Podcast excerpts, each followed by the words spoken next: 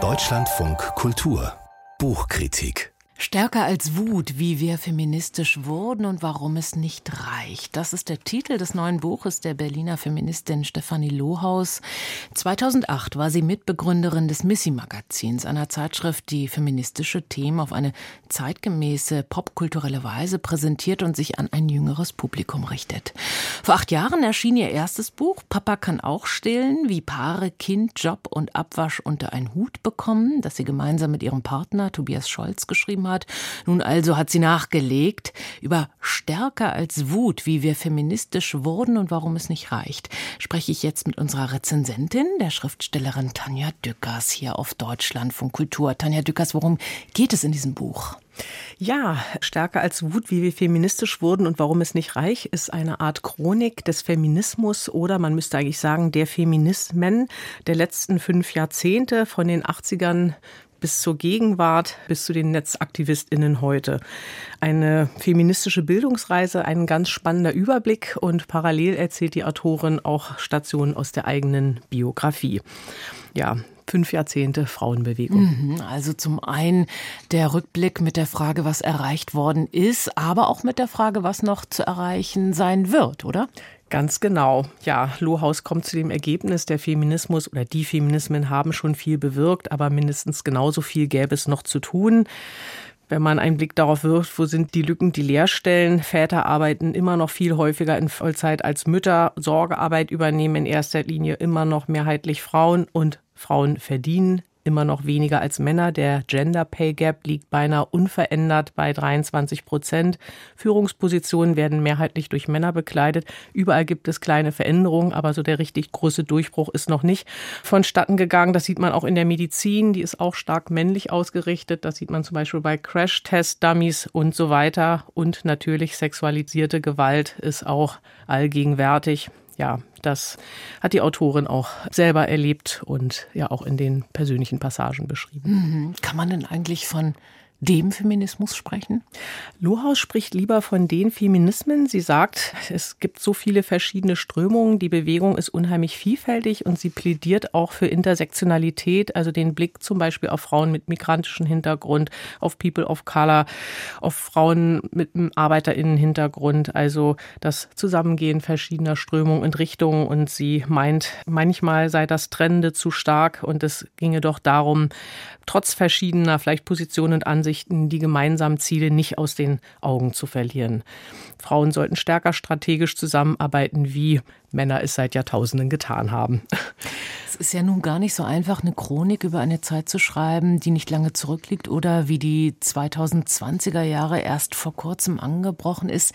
Insbesondere wenn man Teil der beschriebenen Bewegung ist. Fällt da die Distanz zur Materie vielleicht der Autorin auch hier und da schwer? Ist dieser Überblick vollständig gelungen?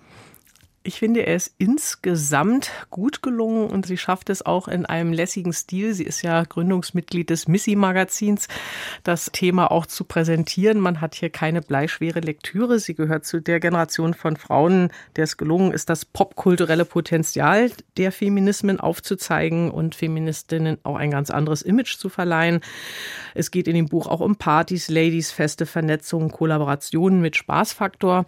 Aber ich finde, dass durchaus auch manches ein bisschen hätte ausführlicher behandelt werden können. Zum Beispiel der konservative Backlash. Es sind ja nicht alle Frauen immer in dieser Szene gewesen und haben sich mit Feminismen auseinandergesetzt. Es gibt doch gerade seit den Nullerjahren starke Backlash-Kräfte. Das wird erwähnt, aber ich denke, das hätte man noch ein bisschen ausführlicher behandeln können. Also manchmal merkt man doch, dass man, auch wenn die Blase intersektionell aufgestellt ist, doch auch ein bisschen noch weiter über den Tellerrand hätte schauen können. Das merkt man zum Beispiel auch der Diktion des Buches an, wenn man Begriffe wie Flinter, Agender, Demigirl, Non-Binary, Bodyshaming und so weiter nicht wirklich kennt, fühlt man sich unkundig und muss nachgoogeln. Also Lohaus schließt viele hippe Inseln der Frauenbewegungen mit ein, aber vielleicht nicht unbedingt die 0815 Cis-Hausfrau aus der Provinz, die vielleicht auch mal ihren Horizont erweitern möchte und ein Buch wie Stärker als Wut lesen möchte.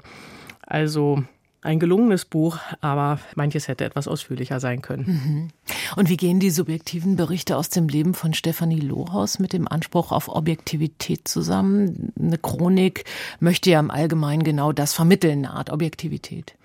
Ja, das ist auch ein bisschen meine Kritik an dem Buch.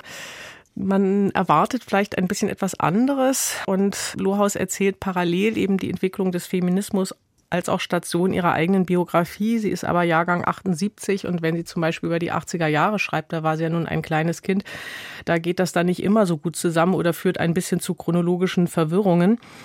Aber es gibt auch Momente, wo diese subjektiven äh, Passagen auch einen Erkenntnisgewinn fördern, wenn sie zum Beispiel über ein Schülerinnenaustauschjahr in den USA berichtet. Dort hat sie schwarze Frauen kennengelernt und sich mit deren Rassismuserfahrung beschäftigt. Also da zum Beispiel finde ich, dass das eigene Erleben gut gekoppelt wird an dann sozusagen einen größeren soziologischen Zusammenhang. Also das kann auch durchaus funktionieren, ist unterschiedlich. Natürlich würde es auch zu einer ja, ehemaligen Redakteurin des Missy-Magazins vielleicht nicht unbedingt passen, wenn man die gängigen journalistischen Kategorien bedient und nicht vielleicht auch versucht aufzubrechen und anders zu erzählen. In großen Teilen gelingt das und die Lektüre ist alles andere als trocken. Tanja Dückers hat uns Stärker als Wut, wie wir feministisch wurden und warum es nicht reicht, das neue Buch der Journalistin Stefanie Lohaus in der politischen Lesart vorgestellt. Erschienen ist es bei Surkamp Nova, 272 Seiten, 20 Euro.